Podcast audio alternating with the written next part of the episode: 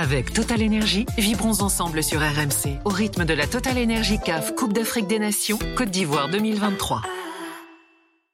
Aurélien, on a du mal à envisager que l'Algérie se qualifie pas quand même. Ben, c'est ça et, et surtout euh, bah, le résultat est décevant évidemment mais euh, dans le jeu et dans l'envie ils ont pas baissé les bras déjà parce qu'à un moment donné tu te dis bon là ils ont pris le penalty ils reprennent des buts euh, casquette euh, comme euh, le premier match où euh, contre l'Angola voilà le penalty il sort un peu nulle part c'est Ben Taleb qui fait n'importe quoi là c'est Aït Nouri d'ailleurs tu l'as dit en, en préambule l'arbitrage a été nickel depuis le début de la, la compétition il y a le VAR le penalty est sifflé Pas selon les Algériens, on va en reparler dans quelques instants. Oui, alors ça- euh, d'un regard extérieur.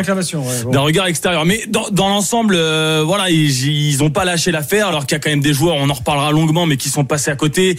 Marez, évidemment, on se demande quand est-ce qu'il va rentrer dans sa compétition, mais ils ont continué à aller de l'avant. Euh, Bounedja, moi, euh, j'aime beaucoup parce que il a déjà marqué trois buts. Il aurait pu en marquer quatre s'il n'y avait pas eu un hors-jeu de 3 cm pour un retourné magnifique. On les sent pas dans la dynamique de 2019, euh, de 2021 pardon, quand ils sont fait sortir au premier tour. Les résultats sont euh, à peine meilleurs, mais on sent quand même que dans le jeu, il y a quand même du, du mieux, même si voilà, il y a des joueurs qui sont passés à côté.